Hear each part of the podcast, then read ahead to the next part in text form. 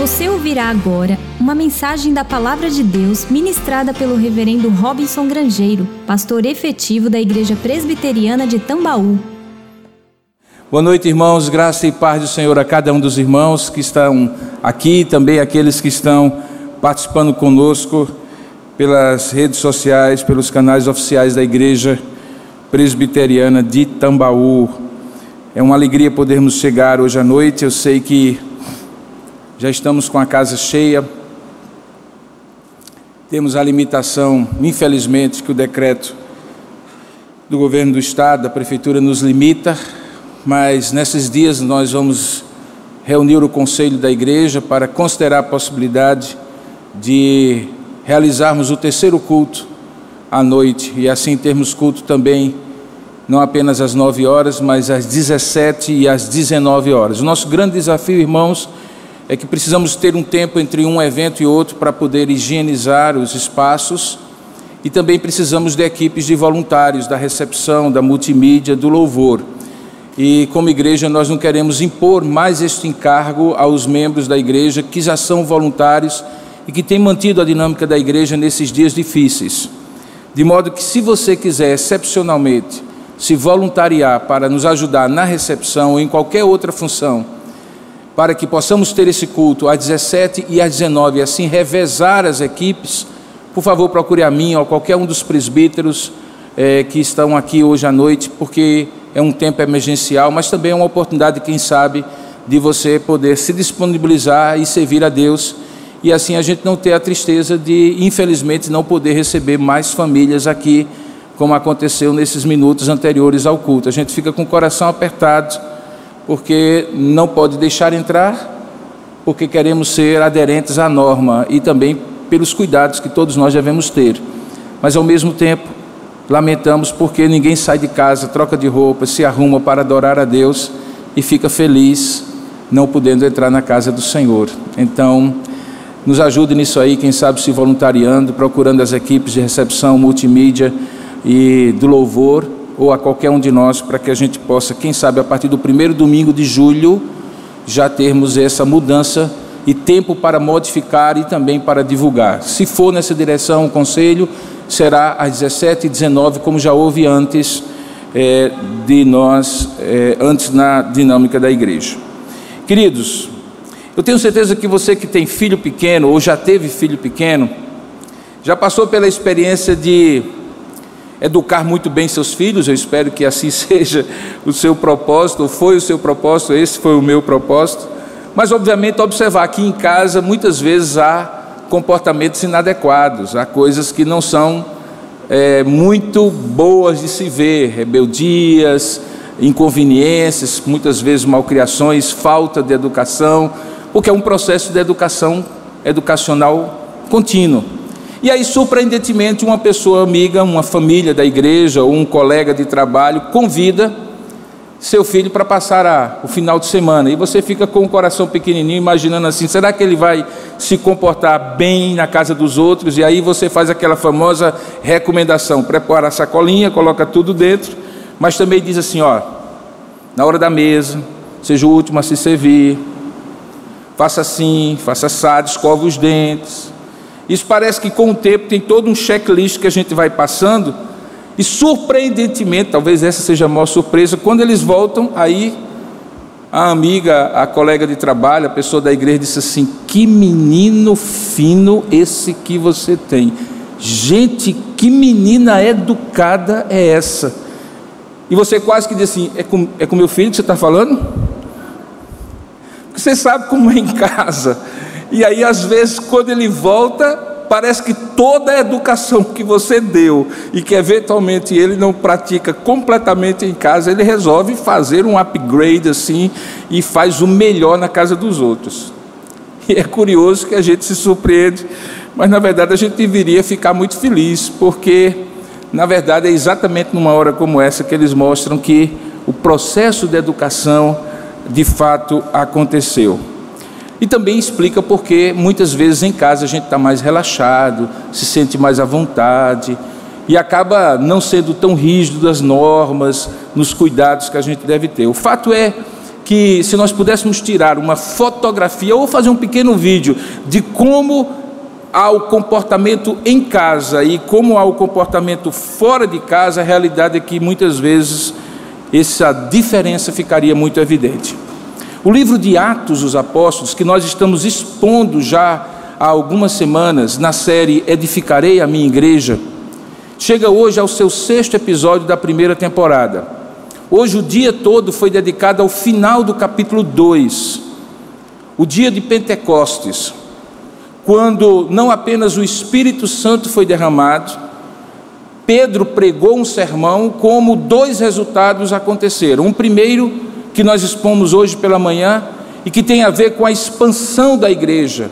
Três mil pessoas atenderam ao convite de se arrepender, de serem batizados em nome do Senhor Jesus e de receberem o dom do Espírito Santo, que foi a ênfase que Pedro pregou no seu sermão. E para fechar esse capítulo 2, que eu disse que é um capítulo quase perfeito na estrutura da narrativa dele, nós hoje vamos ver como era a vida desses primeiros cristãos. Não apenas como os primeiros membros da igreja se tornaram membros da igreja cristã em Jerusalém, mas como eles passaram a viver. E aí nós vamos ver essas duas dimensões: a dimensão da expansão da igreja, que vimos hoje pela manhã, e a dimensão da vida da igreja, que nós vamos ver hoje à noite.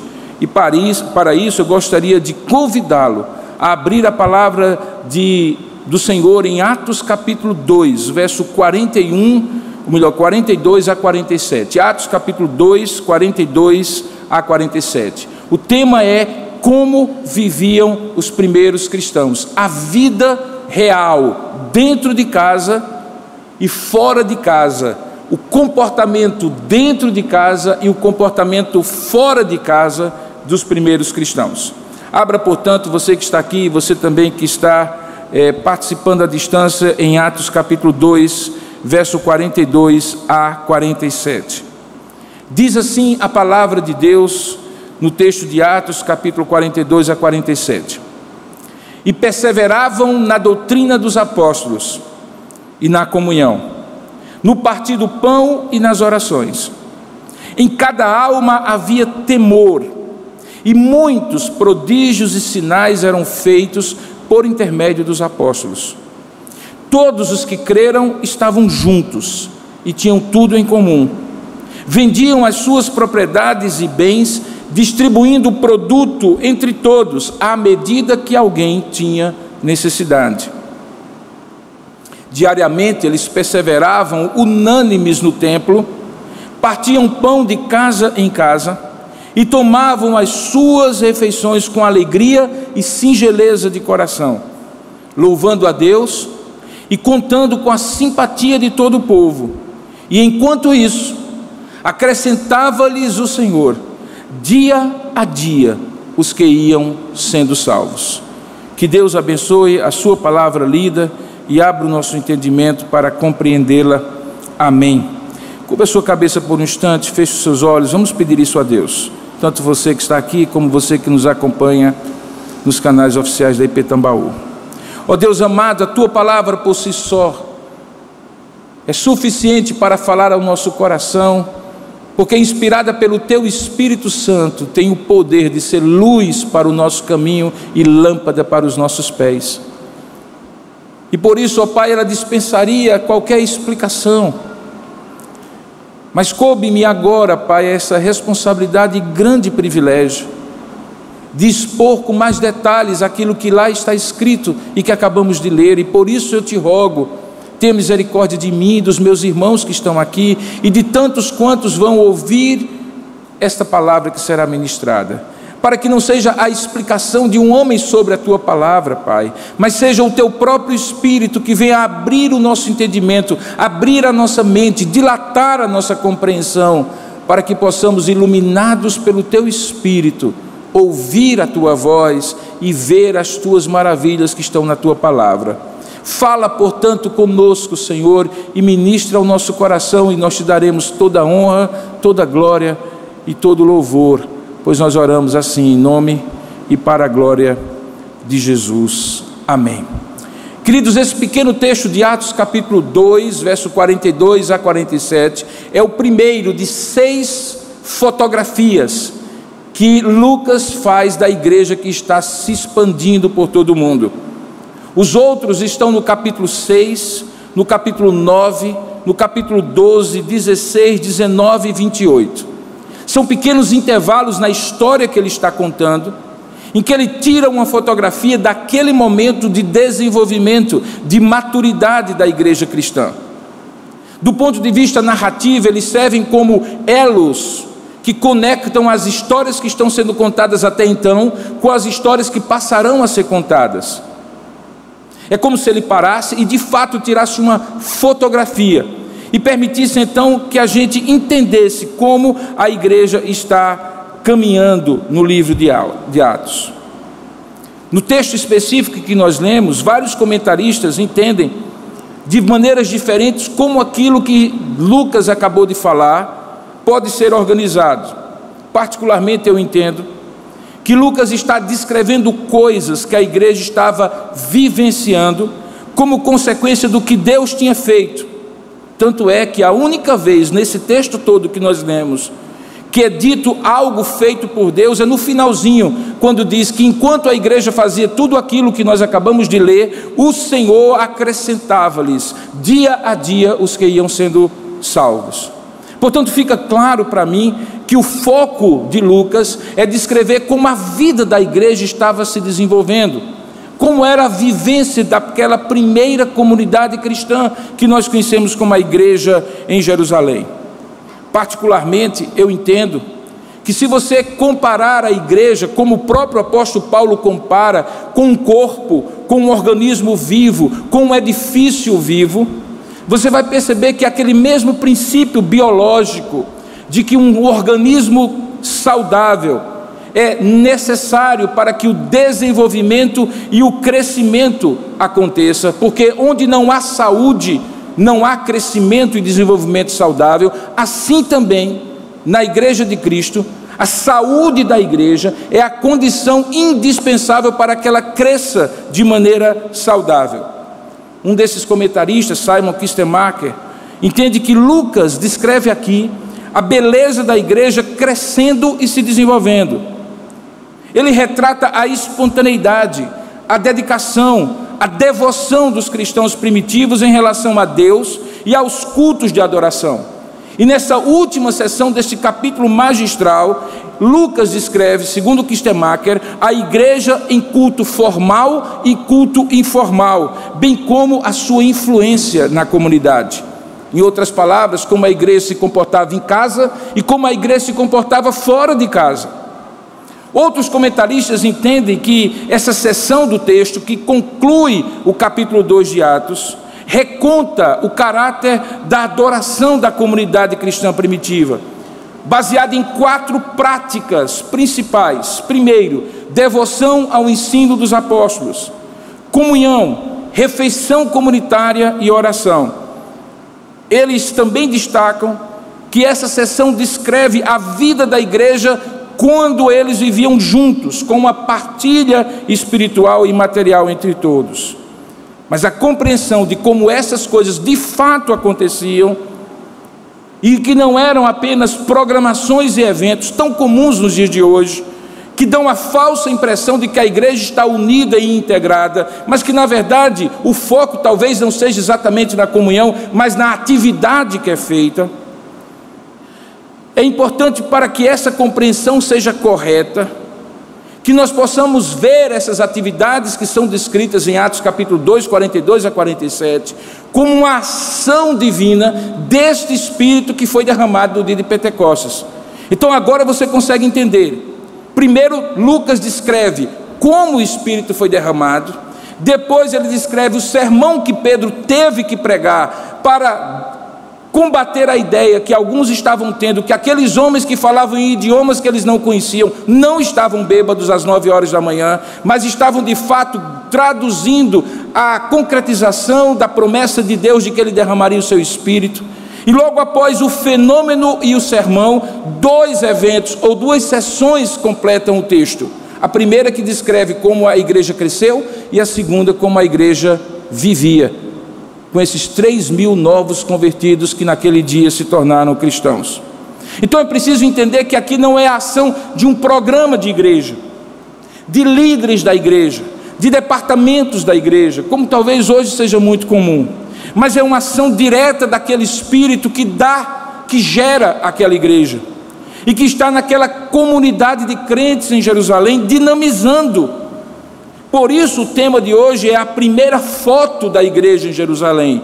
Como viviam os primeiros cristãos. E que, diferentemente de filhos nossos que vão viver e passar um tempo na casa dos outros e se comportam para que, de alguma maneira, deem uma boa impressão de casa, ou como são as fotos hoje nas redes sociais, cheia de sorrisos artificiais, maquiagens e roupas muito bem preparadas, mas que não revelam necessariamente o dia a dia da vida da pessoa, aqui nós encontramos nua e crua como era a vida da igreja em Jerusalém. E nessa foto, como eu estou chamando, podemos observar dois aspectos. Primeiro, que toda vida era impulsionada, toda a vida da igreja era impulsionada pela palavra de Deus. Veja como começa o texto, volte seus olhos lá para Atos capítulo 2, verso 42. Diz o texto lá que eles perseveravam na doutrina dos apóstolos. Se fosse traduzir uma paráfrase, eu diria que eles continuavam firmemente, persistindo em continuar naquilo que eles tinham sido ensinados. O depósito de fé que aqueles doze homens tinham recebido de Jesus, e que o mesmo Jesus tinha dito quando os enviou a pregar o Evangelho a toda criatura, batizando-os em nome do Pai, do Filho e do Espírito Santo, e ensinando-os a guardar todas as coisas que vos tenho ensinado, era a base, a vida, o impulso daquela igreja. Nada acontecia sem a palavra, nada acontecia sem a direção da palavra, e a palavra naquela época, lembre você, não era um livro, como nós temos hoje diante de nós. Na verdade, as escrituras do Novo Testamento ainda estavam sendo escritas para serem divulgadas às comunidades de fé que surgiriam depois da igreja de Jerusalém. A palavra aqui era aquilo que os apóstolos ensinavam de maneira verbal, contando o que tinham visto e testemunhado de Jesus Cristo, o que ele tinha ensinado, o que ele tinha feito, o significado da sua obra, da sua morte na cruz, e tudo isso era absorvido numa catequese, numa doutrinação, a doutrina dos apóstolos, na qual toda a vida da igreja se baseada, se baseava. Nada era feito sem isto. O texto que, que diz aqui que eles perseveravam na doutrina dos apóstolos, o ensino ou na doutrina da, dos apóstolos, mostrava que a centralidade da palavra de Deus é o que conferia àquela comunidade um aspecto da sua vida, que é a sua natureza espiritual. Veja, se eu sou um homem e escrevo um manual de procedimentos para um determinado grupo, de pessoas, um regulamento interno, regimentos, estatutos para uma determinada associação de pessoas. O caráter daquilo que eu escrevo é o que vai determinar o caráter da associação, seja ela qual for. Se vai ser uma associação educacional, jurídica, comunitária ou de qualquer natureza.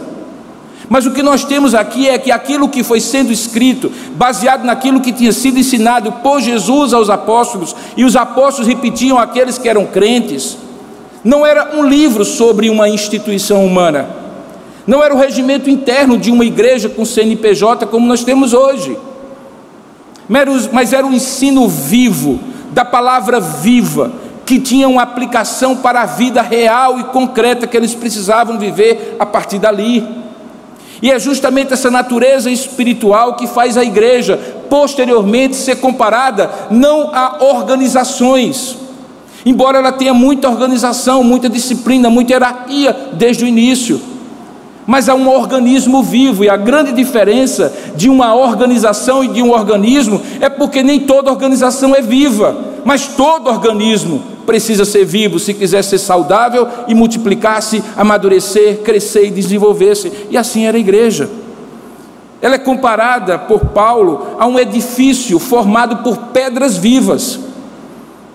Há um corpo formado por membros que se interdependem que são gerados, dirigidos por um cabeça que é o Cristo, o próprio Senhor.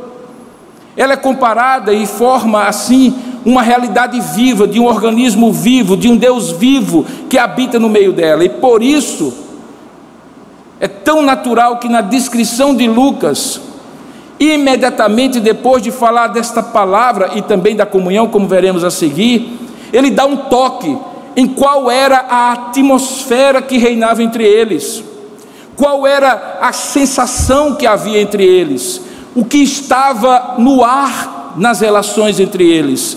O que estava claro que era o ethos, a cultura daquela organização, que não era uma organização, era um organismo. Veja que no verso seguinte, 43, diz assim: que em cada alma, em cada pessoa, havia temor, havia uma sobrenaturalidade naquela igreja.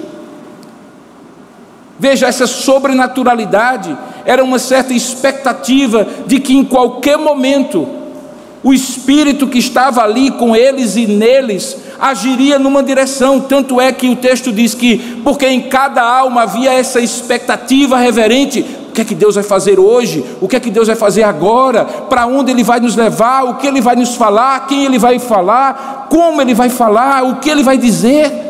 Ao mesmo tempo, muitos prodígios, veja aí o texto, muitos prodígios e sinais eram feitos por intermédio dos apóstolos. Esse temor é o senso de reverência que você tem quando entra na presença de Deus. A arquitetura religiosa, principalmente das grandes catedrais, tenta estimular isso pelo aspecto visual. Quando você entra, não num galpão modificado como este, mas numa grande catedral, que o pé direito é altíssimo, que você tem que dobrar assim o corpo para ver até lá no final, quando os vitrais coloridos mostram uma exuberância de cores, quando o número de colunas remete a números simbólicos na Bíblia, 7, 3, 10, 12, 40, quando a forma daquela estrutura remete a uma cruz e o altar está no meio, exatamente no lugar onde Cristo foi morto no Calvário, tudo isso é uma tentativa arquitetônica humana para que quando alguém chegue, como certamente alguns de vocês já chegaram numa dessas catedrais, você fique embasbacado, admirado, não apenas com a beleza arquitetônica, mas com aquela ideia que aquela beleza arquitetônica elicia, estimula, que eu estou diante de alguém que é muito maior do que eu, maior do que esse céu, maior do que esse teto, maior do que essa estrutura. Na igreja primitiva não havia isso. Na verdade, não havia nenhum galpão remodelado como esse. Mas havia uma coisa no meio do povo, onde quer que eles estivessem, sozinhos ou em grupos, pequenos ou todo o povo reunido, imagine 3 mil pessoas, no pátio do templo, porque eles eram judeus e por um tempo, como vocês vão ver, eles continuaram frequentando o templo. E de repente, quando eles chegavam em grupo naquele lugar, havia entre eles um temor mas não é um temor de pavor, é um temor de expectativa reverente. Nós estamos aqui e conhecemos agora uma verdade que os nossos irmãos judeus não conheceram, e nós vimos como 120 homens foram tomados pelo Espírito Santo e falaram em idiomas que ninguém conhecia, ou melhor, que eles não conheciam, mas todos conheciam e ouviram falar das grandezas de Deus. Nós vimos como Pedro, um pescador, limitado no seu conhecimento, foi tomado por Deus e no dia de hoje pregou sobre esse Cristo com ousadia, com coragem, fez as estruturas da casa de Israel balançar, ao dizer que vós o matastes, mas que também apontou que eles deveriam se arrepender e nós nos arrependemos, que eles deveriam ser batizados e nós fomos batizados, e que eles deveriam receber o dom do Espírito Santo e nós recebemos. Como não ficar numa grande expectativa diante disso? Essa expectativa era pautada pela palavra. Por isso, no mesmo verso em que você encontra a descrição dizendo que perseveravam na doutrina dos apóstolos, na comunhão, no partir do pão e nas orações, como consequência disso, em cada alma havia temor e muitos prodígios eram feitos por intermédio dos apóstolos. Esses prodígios e sinais são dois termos que vão acontecer frequentemente no livro de Atos. Na verdade, é um termo técnico que Lucas usa em vários momentos para descrever três ações sobrenaturais de Deus, porque em alguns momentos é milagres, sinais e prodígios, em outros momentos só sinais e prodígios. As maravilhas, como ele usa aqui, ou os prodígios, são justamente essas maravilhas e expressões do caráter e da ação de Deus que evocam uma admiração, daquele tipo que os discípulos tiveram quando, no meio de uma tempestade no mar da Galileia, Jesus dormindo dentro do barco é acordado e manda o mar se calar e os ventos se calarem, tudo se faz bonança, e eles se olham uns aos outros e dizem assim: Quem é esse? Quem é esse que até o mar lhe obedece e os ventos ouvem a sua voz? Perceba então que esses milagres ou essas maravilhas de Deus são manifestações de que Deus é Deus e o resto é resto, inclusive nós. E a igreja então vivia nessa expectativa na expectativa do que Deus poderia fazer a qualquer momento, e portanto, essa expectativa produzia um temor, uma sensação de que você está na frente de uma pessoa que é muito, muito, infinitamente mais maravilhosa do que você imagina, maior do que você imagina. Eu não sei se você já teve a possibilidade de ir a um lugar, creio que assim. Quando uma pessoa está presente, e aquela pessoa é uma celebridade, como se fala hoje, ou uma pessoa no seu campo de atuação profissional, que a gente diz que é um bambambam, bam, bam, daqueles assim que você sonha, que você viu no livro, viu na televisão, diz assim: rapaz, eu estou aqui ouvindo uma palestra dessa pessoa, ou interagindo com essa pessoa. A sensação que a gente tem é assim: que coisa maravilhosa vai sair daqui? Que impacto maravilhoso vai sair dessa pessoa? Que coisa miraculosa vai sair dela, que a distingue de todos os outros. Agora imagine isso quando essa pessoa não é um homem, por mais poderoso que um homem pudesse ser, por mais famoso, maravilhoso, sábio, inteligente, capaz, em qualquer área do conhecimento humano, mas é o próprio Deus que tinha agido e estava agindo no meio deles e que de repente você se vê num grupo de pessoas onde o Espírito de Deus desce como um vento impetuoso, labaredas de fogo aparecem sobre a cabeça das pessoas, e essas pessoas são sobrenaturalmente capazes de falar em línguas que eles não conheciam, de modo que várias nações que estão ao seu redor em Jerusalém ouvem a pregação do Evangelho na língua que eles conheciam. Era esse povo que tinha visto 3 mil pessoas. Gente, eu tenho certeza que se 30 pessoas que estivessem aqui, há um apelo no final da mensagem, dissessem eu me arrependo e quero ser batizado e ser cheio do Espírito Santo, que todos nós ficaríamos extremamente admirados. Mas naquele dia foram 3 mil pessoas. Como não está com a alma cheia de temor? E como não ver as maravilhas, essas coisas que evocam este temor e esses sinais que mostram e apontam para uma verdade divina? Sim, porque quando a gente fala em sinais, milagres, sinais e prodígios, nós estamos falando em coisas que são sobrenaturais, intervenções extraordinárias, que eliciam, que fomentam essa expectativa de temor e de admiração e ao mesmo tempo que apontam para uma verdade. Os sinais de Deus não são operações feitas por Deus como um fim em si mesmo.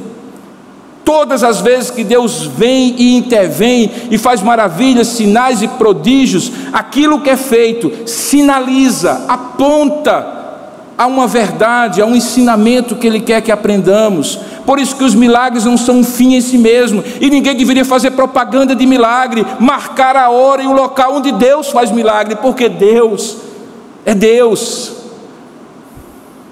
Mas ao mesmo tempo, todas as vezes que estivéssemos reunidos e por toda a nossa vida, deveríamos estar, assim como essa igreja, na expectativa: como é que Deus vai me surpreender hoje? O que Deus vai fazer hoje? Essa era a atmosfera daquela igreja. Ao mesmo tempo, que aquela igreja tinha toda a sua vida impulsionada pela palavra de Deus, veja a segunda o segundo caráter, o segundo aspecto dessa ação de Deus, diz que eles não somente perseveravam na doutrina dos apóstolos, mas também na comunhão. E completa no partir do pão e nas orações. Portanto, era doutrina, ensino, orientação, expectação daquilo que Deus iria fazer de maneira sobrenatural, mas ao mesmo tempo uma vida integrada de comunhão entre todos aqueles que efetivamente criam. Veja que há uma coisa interessante aqui, que em português revela e reflete o que está escrito lá no grego. A expressão é que eles perseveravam tanto na palavra como na comunhão, porque tem um i aí. Eles perseveravam unanimemente na palavra e na comunhão. Poderia ser assim. E eles perseveravam na palavra e também perseveravam na comunhão.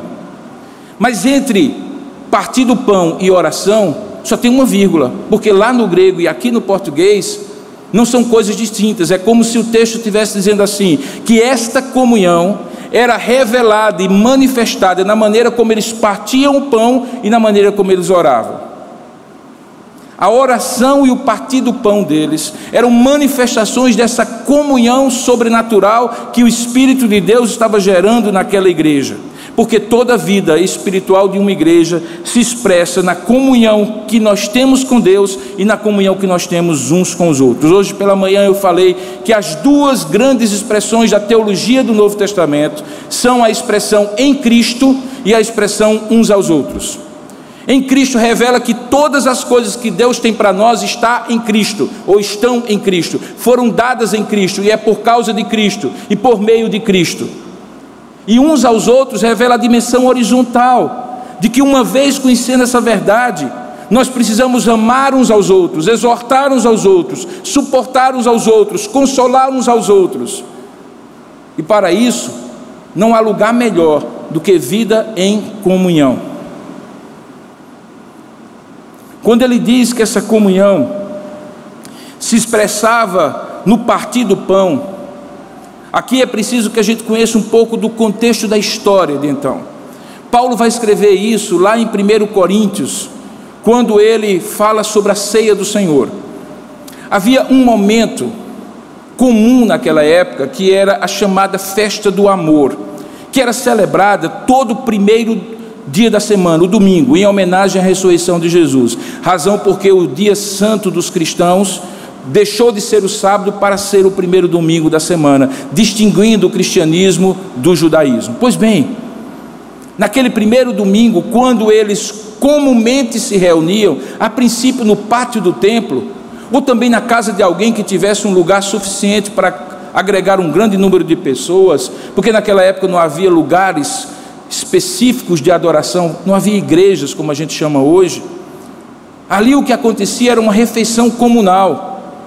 Talvez aquilo que nós chamaríamos hoje de juntar panela, cada um trazia o que tinha preparado para comer ou o que tinha em casa.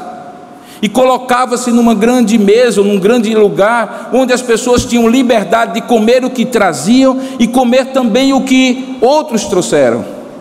E nesse partir do pão, num determinado momento, aquela festa do amor, da comunhão que existia entre eles, passava a ser também uma festa de celebração da Eucaristia, da ceia do Senhor, razão porque quando Paulo instrui sobre a igreja, sobre a ceia do Senhor em 1 Coríntios, ele diz assim: quem tiver fome, pelo amor de Deus, coma um pouquinho em casa, porque tem gente que está vindo para comer o seu e o dos outros. E quando vocês comerem, esperem uns pelos outros, porque em dado momento, como Jesus fez, o que eu recebi do Senhor, eu também vos digo que ele partiu o pão e deu a alguns de seus discípulos, e ali a festa do amor se transformava na Eucaristia, na comunhão, na ceia do Senhor, como nós celebramos hoje. Qual era a ideia? A ideia é que era impossível você dizer: Este é o meu corpo, dado em favor de vós, fazer isto em memória de mim, isto é o meu cálice, dado em favor de vós, o cálice da nova aliança que faço convosco em meu sangue, sem que a vida deles estivesse em comunhão. E por isso, antes de dividirmos o pão e o vinho hoje, é preciso que nós olhemos se o nosso coração não está cheio de ira, de ressentimento, de mágoa, de desavença com aqueles com quem eu divido o pão. Naquele momento era um ato contínuo, a fazia a festa, a comunhão a refeição comum, e no meio daquela comunhão se celebrava a Santa Ceia. Por isso que é dito que eles estavam juntos no partir do pão, e naquele partir do pão havia culto junto, eles oravam uns pelos outros. Observe que no verso 46, logo em seguida, ele dá os detalhes de como isso acontecia. Diz que eles partiam o pão de casa em casa e tomavam as suas refeições com alegria e singeleza de coração. Não era o banquete que importava, era a comunhão que era necessária. Observe que nesse verso, justamente 46, fica tão claro como era o Espírito que fazia isso porque era conectada com a presença viva do Espírito Santo no meio deles. É dito assim: que porque eles diariamente perseveravam unânimes no templo, eles também partiam de casa em casa o pão e tomavam as suas refeições com alegria e singeleza de coração. Ou seja, a comunhão deles com Deus e uns com os outros não estava restrita a alguns momentos, tipo, eu vou para a igreja para ter comunhão com os meus irmãos. Era diária diariamente, é o texto aí, o advérbio de tempo, diariamente. Era em qualquer lugar e era contínua, porque diz que eles perseveravam diariamente, unânimes, com o mesmo propósito, de propósito e unanimidade de propósito no templo e também de casa em casa, porque não estava restrita também ao lugar. Isso podia acontecer no templo, mas podia acontecer em casa. Quem movia isso era a igreja mas a igreja era movida pelo Espírito, por isso não era necessário fazer uma programação para as pessoas estarem juntas, porque esta vida era real, genuína, singela, impulsionada pelo Espírito e norteada pela palavra, naturalmente essas pessoas estavam em comum. E diz o texto que elas estavam em comum e comiam a sua refeição com alegria e singeleza de coração. Só existe um livro do Novo Testamento que tem a palavra alegria mencionada mais vezes que o livro de Atos, que é o livro de Filipenses, a Epístola da Alegria. Mas Atos, se você puder fazer um estudo temático, você vai encontrar nada mais, nada menos do que 47 referências sobre a alegria da igreja no livro de Atos. E não era porque tudo estava bem, porque eles viviam sob perseguição. Era uma alegria de fruto do Espírito Santo, porque aquela igreja vivia na comunhão com Deus e uns com os outros. Em sua comunhão, como eu disse, eles partiam o pão em suas casas, comiam juntos com alegria. Um outro aspecto dessa comunhão é que voluntariamente, não por força da expropriação do Estado, como no caso do comunismo, mas voluntariamente. Pessoas que tinham um pouco mais, vendiam as suas propriedades e compartilhavam, não dividindo igualitariamente por todos. Mas à medida que alguém tinha necessidade, não havia necessidade porque alguém estava disposto a dividir com quem tinha necessidade. Não era obrigatório, era espontâneo. Mas como é possível que o coração naturalmente egoísta do homem espontaneamente divida aquilo que é seu? É impossível, é virtualmente impossível, a não ser que o Espírito Santo toque o coração daquele homem. E se havia alguma coisa que movia aquela igreja, era o Espírito Santo todo o tempo trabalhando no meio dela. Então veja, essa dupla temática de que eles perseveravam unânimes na doutrina do Senhor, na doutrina dos apóstolos, e que eles perseveravam unânimes na comunhão. Eram as duas características daquela igreja. E ao mesmo tempo que o texto diz o que a igreja fazia por causa dessas duas características, o texto também registra o que Deus estava fazendo por meio da igreja, era aquilo que Deus estava fazendo com eles e por meio deles fora de casa. E o que é que Deus estava fazendo com eles fora de casa? Volta ao texto e você vai ver. Enquanto isso, acrescentava-lhes o Senhor dia a dia, verso 47, os que iam sendo salvos. A igreja se preocupava em ser saudável e viva. E como todo organismo saudável e vivo, ele dá frutos, ele cresce, ele amadurece, ele desenvolve. O que é que você faz quando você tem um filho pequeno? Você cuida dele, você dá uma boa alimentação, você evita que ele adoece, adoeça, você estimula aquela criança, você garante que ela tenha um bom tempo de repouso. E o que vai acontecer com aquela criança? Naturalmente ela vai crescer, ela vai amadurecer. Você não se preocupa em que ela cresça, você se preocupa em que ela esteja saudável, bem nutrida, bem estimulada, e ela naturalmente vai crescer. Assim também a igreja se preocupava em manter-se saudável, e naturalmente ela crescia. Perceba que um dos efeitos desse crescimento é que à medida que essa igreja crescia, ela não era antipatizada, ela não era vista como uma igreja chata, como um bando de crente intolerante, como um bando de pessoas que fazia mal à sociedade. Pelo contrário, o texto diz que enquanto eles louvavam a Deus, eles contavam, veja o verso 47, com a simpatia de todo o povo. Esse era o retrato da igreja. Agora eu quero combinar com você o seguinte: vamos tirar um retrato da igreja agora? Não necessariamente dessa igreja neste momento, mas da igreja cristã hoje no Brasil. É isso?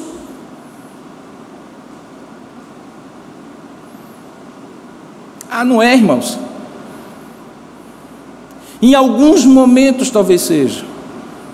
Mas não é a constância da igreja ser isso, de perseverar na doutrina dos apóstolos, pelo contrário, de um organismo vivo. As igrejas tenderam em dois mil anos a se tornarem organizações mortas. Precisamos marcar dia e hora para nos encontrar. E mesmo com dia e hora marcada e lugar para nos encontrar.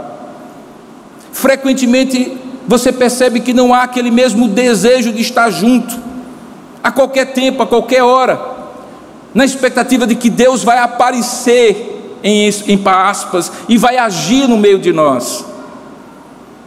O que aconteceu nesses dois mil anos de história é que essa igreja foi perdendo progressivamente essa vitalidade na medida em que ela foi substituindo saúde por hierarquia, por organização formal e humana, por valores institucionais, que são até importantes em outros momentos da história para dar um mínimo de interface com a sociedade. Nós não podemos, por exemplo, nos reunir nesse lugar sem que tenhamos licença para reunir nesse lugar, sem que tenhamos um CNPJ, sem que tenhamos obrigações legais a cumprir.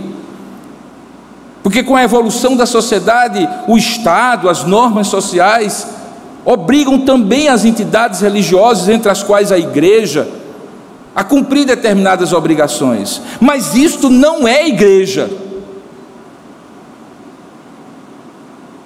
Isto é Igreja Presbiteriana de Tambaú.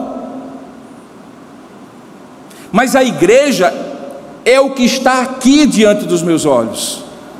A igreja é nós aqui na presença de Deus que transcende normas e estruturas, não é contra as normas e estruturas, mas transcende, se ela quiser ser tão gloriosa como ela foi nos primeiros dias, se ela quiser contar com a simpatia de todo o povo.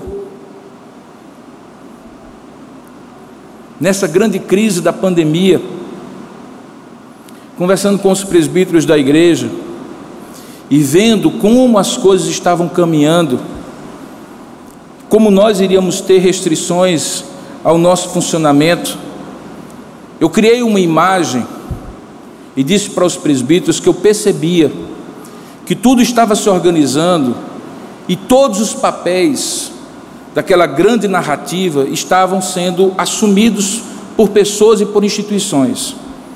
Mas faltava um papel, o papel dos intolerantes o papel dos rebeldes, dos egoístas, daqueles que não colaboram para o bem de todos, o papel daqueles que vão ser depois acusados de serem os grandes disseminadores da pandemia. E eu disse para os presbíteros: eu não quero esse papel para a igreja presbiteriana Tambaú. Porque esse papel é o papel do bandido da história. E a igreja não pode assumir esse papel de bandido da história.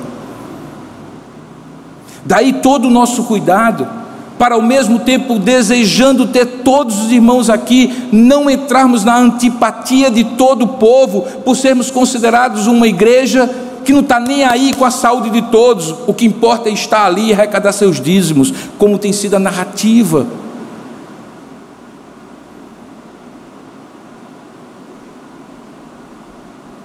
Essa igreja contava com a simpatia de todo o povo, porque tinha uma capacidade de focar no que era essencial. E o que era essencial era permanecer saudável, de casa em casa, viva, permitindo que Deus agisse no meio dela e sempre que fosse possível no templo. Mas quando não fosse possível e logo em seguida não passa a não ser possível, quando eles são perseguidos e têm que pegar as coisas e sair de Jerusalém e correr para não morrer, essa igreja que estava acostumada a não limitar-se ao tempo nem ao espaço, a um dia e hora para se reunir, a uma organização formal, essa igreja estava viva e por onde dois ou iam sendo espalhados pela perseguição, igrejas iam surgindo, porque essa vida estava ali, viva no meio deles, e podia ser reproduzida onde quer que eles estivessem. Uma das maiores preocupações que eu tenho tido nesses dias é: ok, digamos que a coisa fique assim. O quanto isso vai afetar a sua fé? Se você não puder mais frequentar a igreja o quanto isso vai afetar sua comunhão com Deus? O quanto isso vai desanimar, você de crer? Quantos dentre nós vão abandonar a fé porque não podem mais frequentar um local no dia e no horário certos? Porque, irmãos, deixa eu lhes dizer, isso é realidade. De cada quatro entre dez cristãos no mundo hoje, que não tem lugar para se reunir, porque o lugar onde eles moram é proibido o cristão se reunir. Que são perseguidos se disserem que são cristãos. Milhões não têm sequer a Bíblia na sua língua e dependem de pessoas que vão nos bastidores, no mercado negro desses países, compartilhando a palavra, e muitos deles têm que dividir pedaços da Escritura. Você tem uma Bíblia com 66 livros, agora imagine sua vida em que você só tem dois livros, enquanto o outro tem dois, um tem um pedaço do Sermão da Montanha, o outro tem um pedaço das palavras de Jesus, e você tem que viver a sua fé assim. O quanto, se nós aqui que estamos aqui, ou você que está aí, tivesse que viver essa realidade, o quanto isso tiraria a vida espiritual da nossa experiência com Deus. Eu tenho para mim, irmãos, que tudo isso que nós estamos vivendo, é nada mais, nada menos do que uma preparação para talvez momentos e instantes e situações da história em que nós vamos ser, sim, aí sim, perseguidos de fato e proibidos de viver a nossa fé. E não tal, talvez muitos de nós não estejam percebendo que esse é um tempo de preparação, para que você não dependa do pastor Robson para interpretar a Bíblia para você porque talvez amanhã pastor Robson vai ser levado ao tribunal e morrer por amor a Cristo. E como ficará a sua vida? Como ficará a sua espiritualidade quando você, homem, tiver que liderar sua esposa e seus filhos, abrir a Bíblia e fazer com ela dentro da sua casa o culto a Deus? E você for o pregador, como é que isso será? Nesses tempos bicudos que nós estamos, nós estamos ainda, irmãos, muito longe, mas muito longe da experiência de cada quatro de dez cristãos no mundo hoje, em que eles ou viviam desse jeito, ou vivem desse jeito, ou não conseguem viver a experiência cristã. Então, ao invés de ficarmos fazendo mimimi contra decretos de autoridades públicas, Vamos aproveitar essa oportunidade para aprofundar a nossa experiência com Deus. Porque a palavra de Deus revela de maneira muito clara que antes de melhorar, essas coisas vão piorar muito, até que Cristo volte e reine entre nós e sobre nós. Vamos focar no que é essencial, vivenciar a nossa fé, conhecer profundamente a Deus, caminhar com Deus, cuidar uns dos outros, se importar uns com os outros, orar uns pelos outros porque é isso que nos cabe fazer em momentos como este, do início da igreja, quando a igreja estava começando a viver a experiência comunitária, e também em vários momentos ao longo de dois mil anos da história, como o império perseguiu aquela igreja, e a igreja tinha as catacumbas de Roma para frequentar, as catacumbas e os cemitérios subterrâneos de Roma para fazer os seus cultos. Hoje é chique os cristãos colocarem um peixinho no carro, porque eles sabem da história que aquele peixinho que tem em grego o nome de ictus, peixe em grego é ictus, é na verdade um acrônimo, uma sigla de Jesus Cristo, Filho de Deus. E portanto, quando eles desenhavam lá nas catacumbas de Roma, ou quando eles se encontravam e não podiam dizer que eram cristãos uns aos outros, eles desenhavam o peixinho, e se o outro soubesse que era ser cristão, o outro identificava o outro como cristão. Hoje é chique colocar no carro, falar sobre ele. Naquela época, quando eles foram perseguidos, era uma questão de sobrevivência. E eles não ficavam entrando em ações contra o Império Romano para ter liberdade religiosa.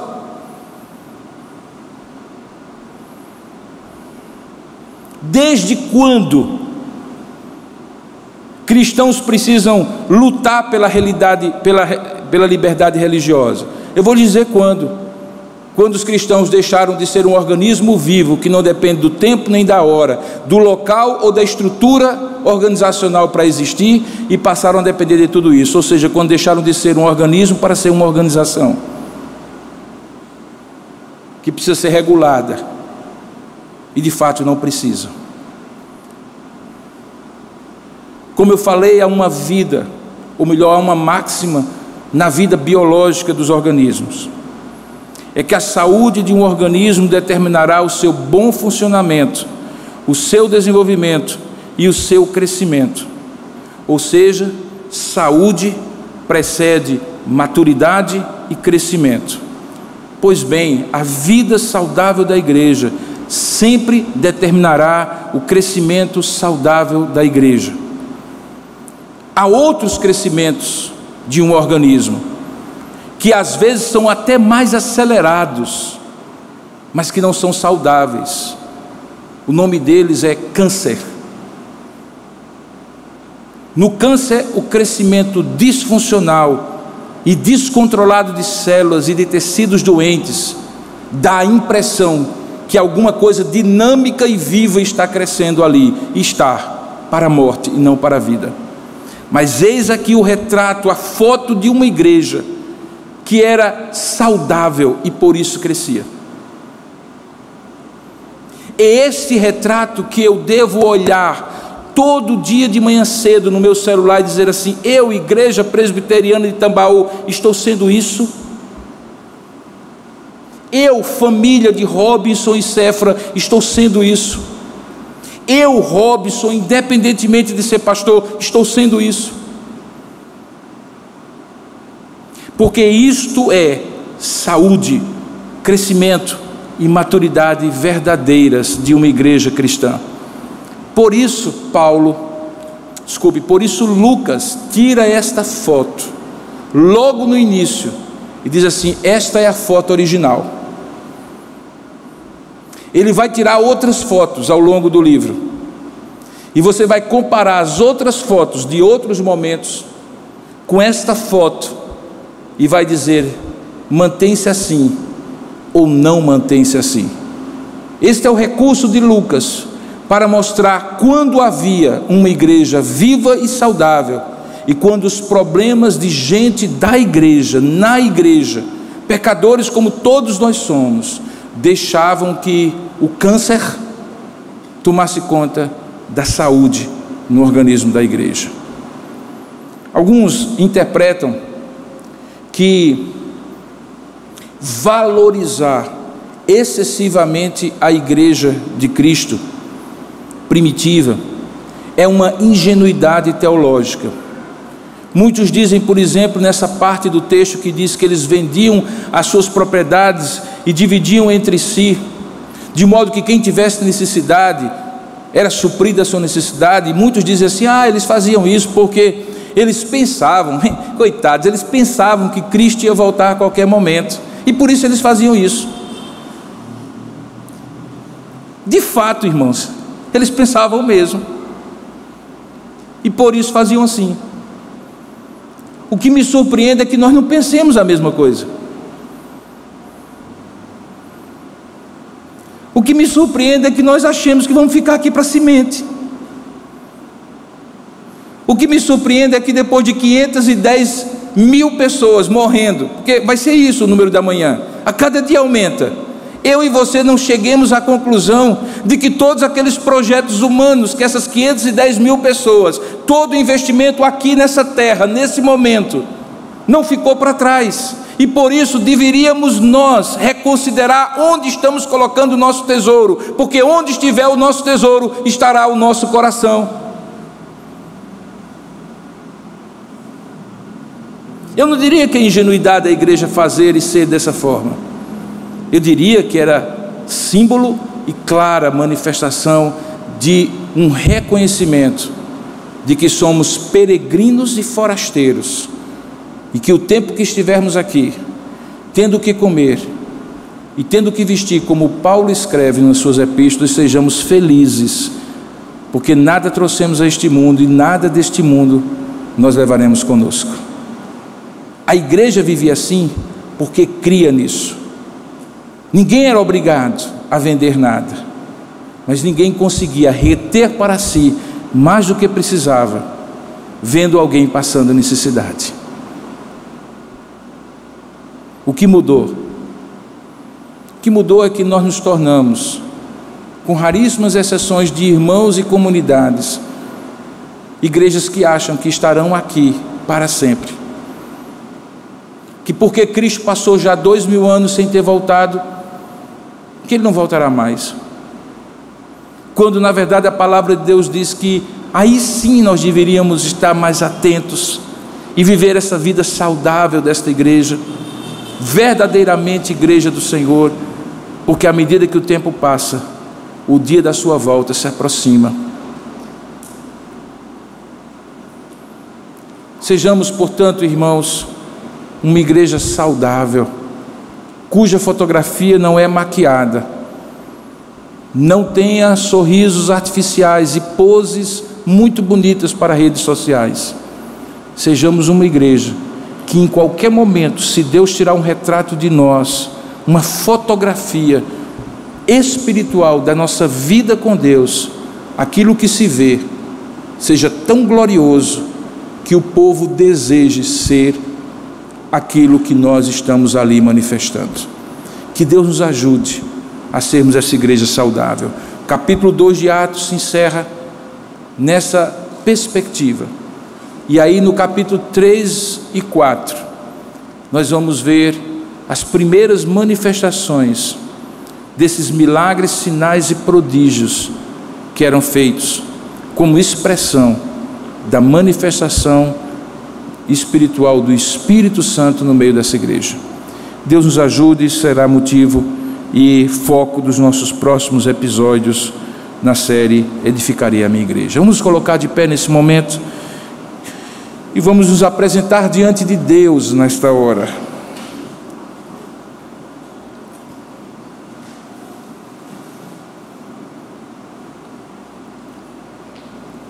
Antes de pregar, nós oramos. Senhor, fala conosco. Abre o nosso entendimento. Nos ajuda a compreender a tua palavra. Pergunta agora que eu faço é: Ele falou com você? Você teve o seu entendimento aberto? Você compreendeu o sentido da mensagem que Deus trouxe para nós hoje? Agora a pergunta é: o que é que você tem a dizer a Deus?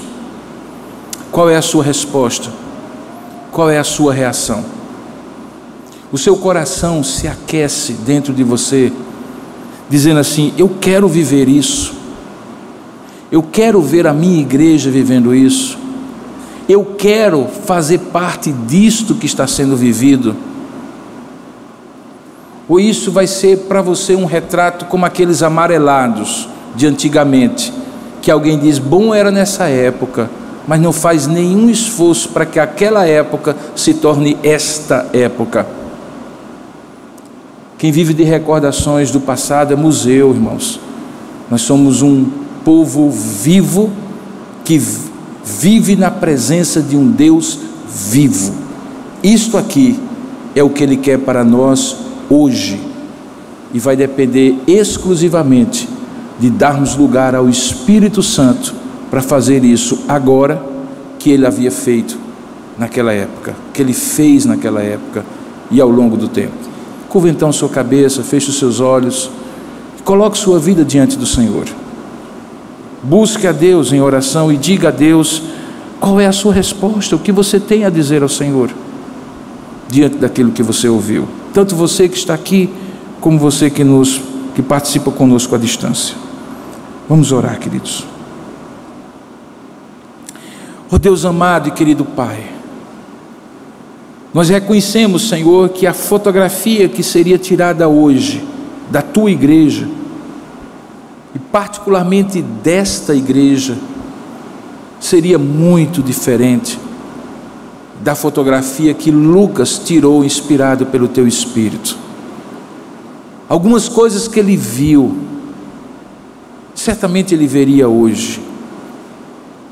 Mas há muitas coisas que já não são vistas hoje. E não é apenas porque é diferente o tempo e a época, mas é porque é diferente, Senhor, a atitude do teu povo que tu chamas para ser teu. Por isso, nesta hora, nós rogamos a tua bênção e a tua graça sobre cada um de nós, para que possamos vivenciar essas verdades que estão postas no texto, não apenas como igreja, esperando que as coisas aconteçam no todo, mas a começar em mim, como diz aquela música antiga, a começar em mim, quebra corações, ó Pai. Que eu seja esse vetor de vida no meio da tua igreja que receba vida pelo teu espírito e manifeste vida a todos que estão ao meu redor. Ó oh Deus, tira de nós, Senhor, aquelas cracas que vão se juntando no casco do navio depois de muitas viagens pelo mar. Que nós possamos perceber que isso enferruja, corrói a estrutura da nossa fé mas que sejamos purificados, limpos, raspados de tudo aquilo que não é do Senhor e que muitas vezes se agrega, se junta, cola em nós, na nossa vida com Deus. Ajuda-nos, ó Pai, para que nesses últimos tempos, sim, Pai, nós sabemos que a qualquer tempo o teu filho volta e que todas essas manifestações que nós vemos ao redor, no mundo inteiro, apontam para uma crescente aceleração para aquele dia da tua volta. E que à medida que ele esteja próximo de voltar, o nosso procedimento seja santo e verdadeiro diante de ti, como esta igreja que acabou de ser retratada. Ajuda-nos, ó Pai, como tua igreja, a ser isto que esta igreja retratada foi. É isso que nós te oramos em nome para a glória de Jesus. Amém. Você encontrará mensagens como esta, além de outros conteúdos e informações, nos canais oficiais da Igreja Presbiteriana de Tambaú, no Facebook, Instagram e YouTube. Deus abençoe sua vida.